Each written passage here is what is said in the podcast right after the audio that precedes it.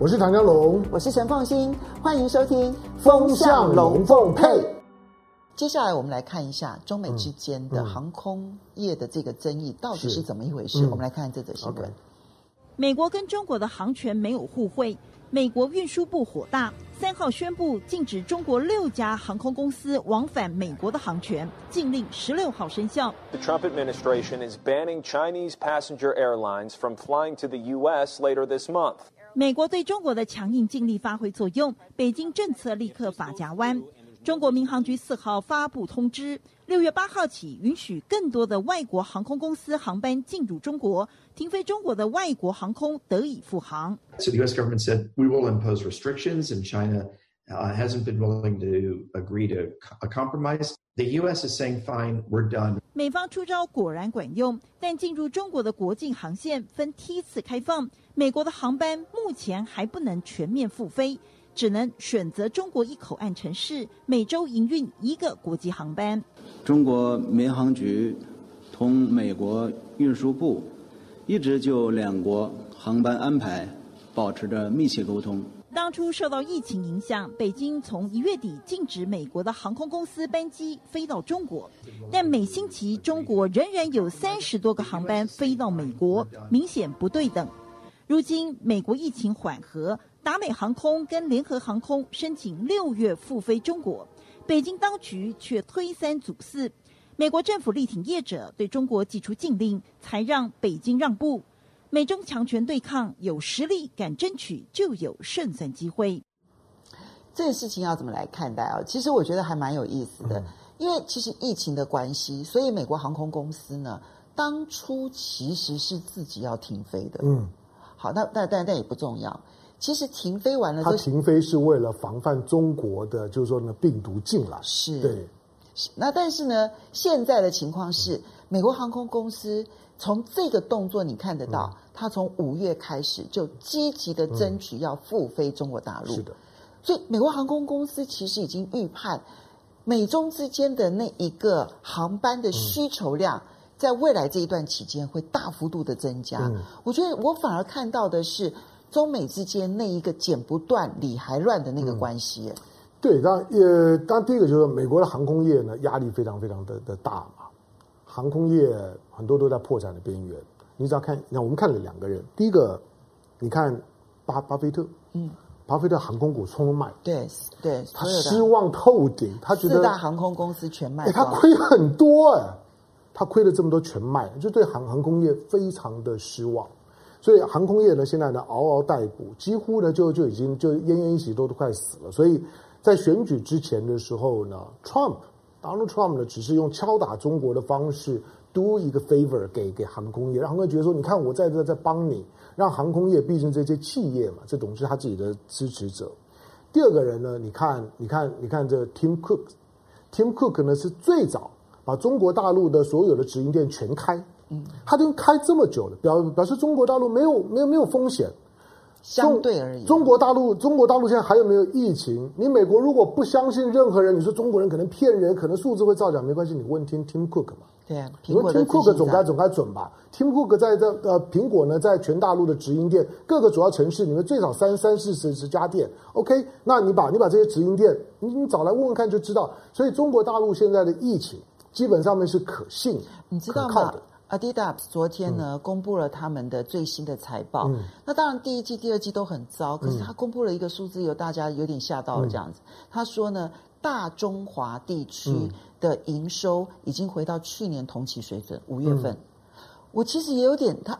就你知道，完全出乎他们的预料，嗯、因为本来呢，Adidas 他呢在四月的时候说，恐怕要隔一年的时间，嗯，然后整个的消费力道才能够恢复到疫情之前，嗯，但他四月份才这样子预估，没有想到他现在六月的时候说五月份的数字，他说大中华地区已经回到去年同期的水准了，嗯，所以他自己也有点很惊讶。了。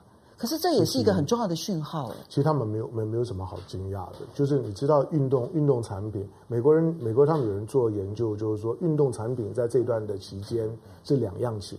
啊，那种属于团体运动的运运动品都卖得很烂，篮篮球卖得很烂，可是个人运动的呢都卖得很好，因为大家都胖的受不受不了，他每天都关在家里面，都都要运动，他胖到瘦都受不了，所以都要运动啊。所以呢，运动品牌东西并没有因为疫情而受太大的影响哦。很多像是慢慢跑鞋啊等这些东西，其实在过去一段时间没有卖的很差，稍微好一点，大家就拼命出来运动，要要减肥，现在进到了减肥阶段了。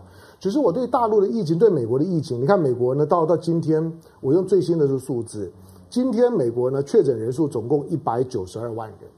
今天还增加了两万两千多的确诊数。其实他在那个确诊人数啊，嗯、每天增加一万多、两万多之后，嗯、其实他就停滞，没有再往下降。对了，是没有再往下降。当然你说，哎，那有没有再往上升呢？其实也没有。有有有没有再往上升？这个变数比较多，因为跟关乎到它的检测量啊，有有有没有再大幅提高？它如果检测量能就维持在那里，它大概就是每每天测测出这这些量。但是死亡人数来讲还好，就也没有再往上飙，死亡人数大概都维持在一千多。可是这个数字终究让人觉得不可靠。你能够想象一个每天有两万多病例的国家，说他他的飞机要要飞飞你在这里，所以每所以中国大陆第一时间拒绝，不不是说我在在在在刁难你，而是你每天还有两万多的确诊的病例，那你去推你你你知道你的境内呢每天还有多少人感染？何况呢？现在大家呢都出来反川普，管你的，反正我就要叫出来。大家每天这么近距离的接触，已经没有 social distancing，那些病例可能在在增加。我开放了之后，我风险很高啊。但是美国的压力，中国终究还是开放。看起来中国大概就是准备守守守守它的境内的这条线。进来了之后，反正呢就开始呢严严格的检测，然后呢就开始强制隔离。隔离完之后你，你你才才能入境。你受得了的你就来，受不了的我也没有办法。嗯。当然，我就看到了美国航空公司其实要回到这条航线，嗯、那个需求是非常强烈的哈。嗯、我觉得这一个其实市场说了很多的话，嗯，但是我觉得第二个部分是，我会建议中国大陆现在呢可以动作再开放一点，嗯，因为其实对于全世界来讲，这个国境上面的国跨国的交流。我们以为电脑视讯啦，或者是这些可以取代吗？嗯、不，你会发现到说，它能取代的只有到百分之七十，嗯，或者百分之八十最多了。你就是有很多地方你是需要人跟人之间沟通的，嗯、你可能是必须要产品直接看的，然后呢，呃，很多的事情你必须要去把它给观察清楚的。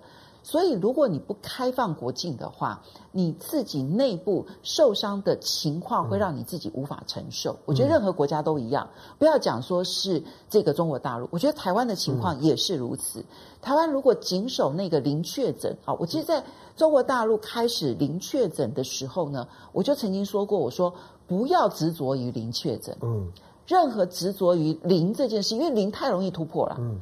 假设说我今天是控制在一个范围之内的话，那我有很大的弹性。可是零是没有弹性的，嗯，只要一你就破了零了。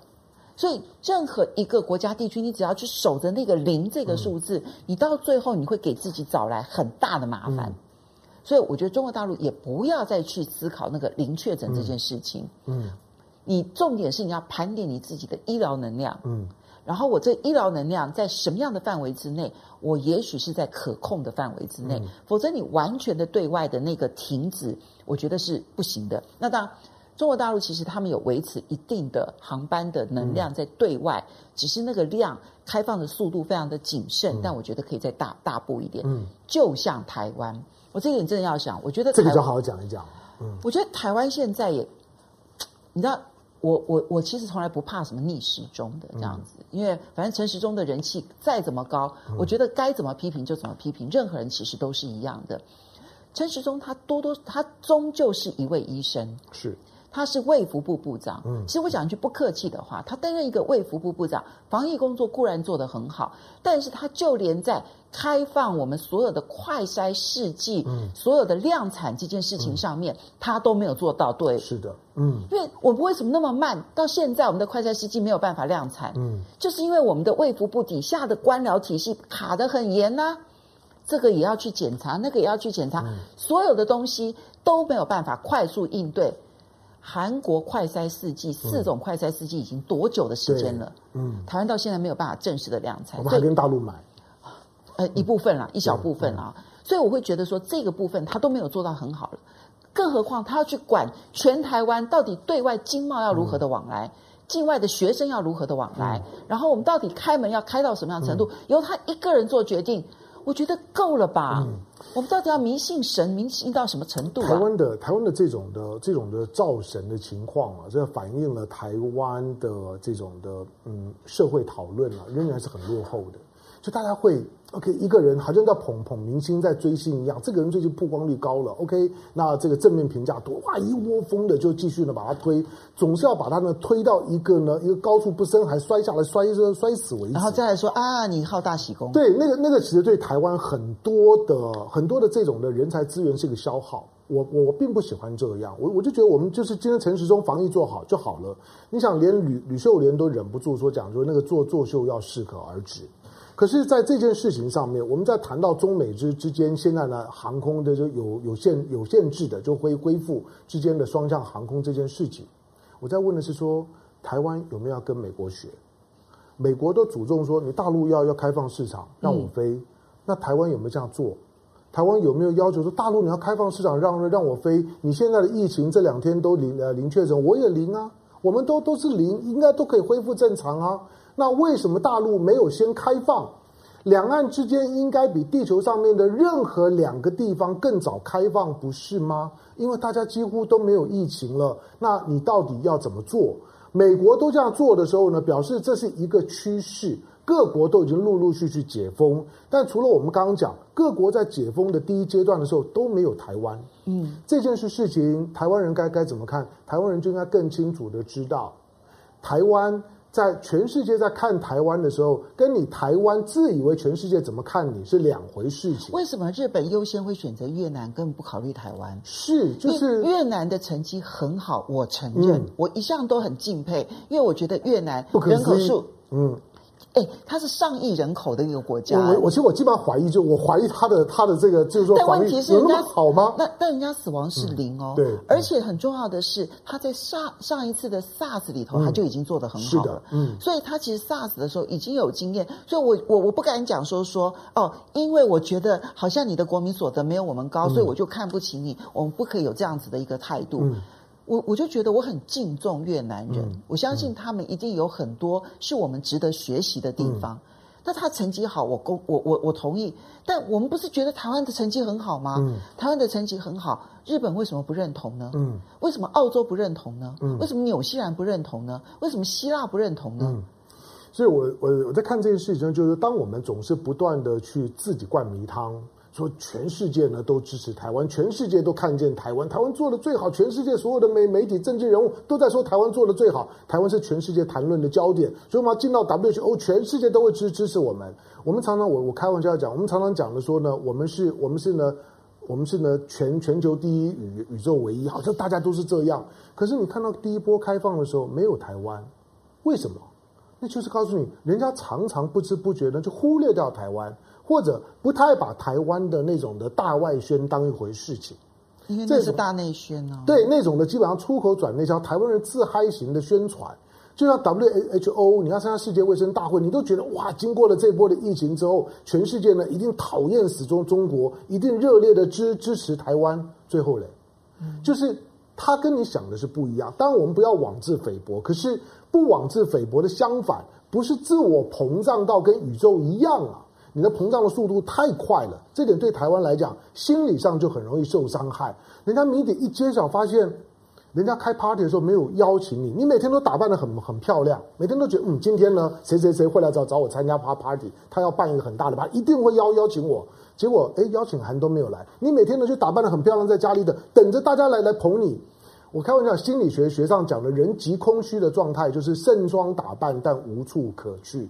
每天呢都打扮得很漂亮，在家里等，但是没有人来邀你，那个是很虚无的。这一点对台湾来讲，心理上面之所以一直过不了那个坎，就是因为台湾在很多地方大内宣做得太过头，就把自己膨胀得太大了。盛装打扮无处可去，对，这八个字，所以你就知道我礼拜五为什么一定要来上这个节目，嗯、可以有盛装打扮的一个机会。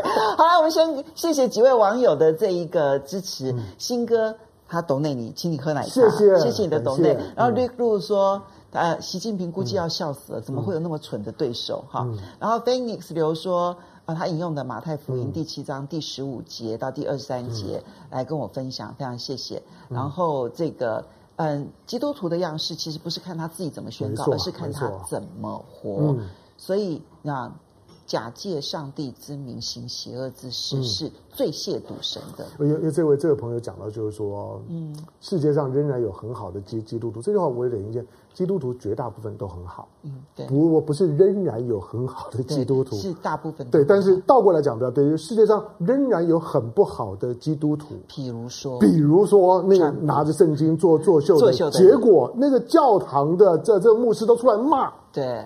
说你拿我这个地方作秀，你既没有来祷告，没有祈福，没有忏悔，你就拿来作秀之后就走了，连牧师都在骂你，那就难过了。好，Bruce Guy 呢？Bruce Guy。必购啊！谢谢你的 donate，他在香港哈，嗯、然后谢谢你的支持。然后轩辕小琪说，两个国家一起为老百姓做点实事，好不好？嗯、人民过好日子不好吗？嗯，斗来斗去的，累不累？斗来斗去，斗 来斗去的，哦，斗来斗去的。好，微微令说，川普决定台湾受伤的程度。嗯、对，叶晨说，香港国安法一过，香港很难再成为美国的筹码了。嗯，好，嗯、呃，这一段话，这句话我们可以也许回应一下。嗯嗯，不只是香港国安法过了，大家没注意到说六月四号，其实这是一个，我觉得对中国来讲，他今天不肯面对，但他迟早还是得要去面对的一个重大的一个时代上面的一个事件。嗯，可是就在这一天，香港的国旗法，嗯，国歌法，国哦国歌法，国歌法三读通过，三读通过。嗯，当然这个泛民派的人是退场是抗议，但问题是，他就是用很平和的方式就过了。这个事件呢，在目前全球沸腾的环境里面来讲呢，就被轻描淡写的盖盖过去了。台湾，我想呢，呃，有兴趣讨论也不多。不过它的意义非非凡，对香港来讲。那呃，第一个，昨天六四啊，凤宁刚刚讲的对，北京呢，是因为在过去三十年的时间做了很多的大内宣，嗯，那就告诉大家说啊，这个六四其实是什么什么，对，OK，那因因此呢，其实呢，那个那那个那个是对的，我不反对这种的论述。但是你要很有自信的开始呢，对对外，同时呢，开放媒体跟大家民间的讨论。好，这个呢是早晚要面对，你要有自信面对这件事情。等到你有自信面对这个问题的时候，才是你真正茁壮的开始。对。然后第二个就是说，昨天的香港六四，虽然呢这国安法通过了，而就是说呢这个就草案草案已经呢离开了人呃这个人大了，可是昨天的香港还是有纪念活动。嗯，那这个纪念活动照常举行，也很和和平，没有发生什么大，比台北更和平。台台北你知道那是一场秀，那基本上只是为了罢韩的动员而已，他们不是真的关心香港，你不要搞错了。嗯，第三个就是说，昨天的就国歌法竟然过了，国歌法的通过，在这个时候通过，而像凤新讲的，就是说泛民派用退场的方式，退场，我告诉他连表决都都不敢。就是用退场而不是砸场的方式。嗯。对，因为第一个他不敢砸场，第二个他也不想留记录，嗯，所以他干脆用退场。退场就是说，哎，反正你也退了，我也我也我也退，大家都都一挂的，就是呢，不要呢有人退，有人没有没有没有退，那个呢反而就就尴尬了，所以就集体退场。国歌法在这个时刻三读通过，他几乎预告的就是说，原来在在香港的内部的作乱的那个力量突然不见了。突然不见或者大幅的收敛，国歌法本来是除了港二十三条之外被争议的非常，就是说也也都是抗争的焦点。对，上个礼拜如果你看到香港街头又开始有一波的骚动，就是冲着国国歌法来的，嗯、可他竟然这样子过了，我也很意外啊。所以，香港国安法的通过确实对于反对的势力开始压力已经是大幅度的增加。最少知道说，将来只要涉及到安全问题的时候，涉及到国安问题比较高层的政治问题的时候，我估计香港这方面的力量呢，反对力量大概呢就没有。好，鲍尔说你预测那个川普的预言，应该是你近几年最成功的一次。真的，谢谢谢谢。好了，我们因为时间的关系，非常谢谢大家收看今天的风向龙凤配。每个礼拜五，风向龙凤配千万不要忘了哦。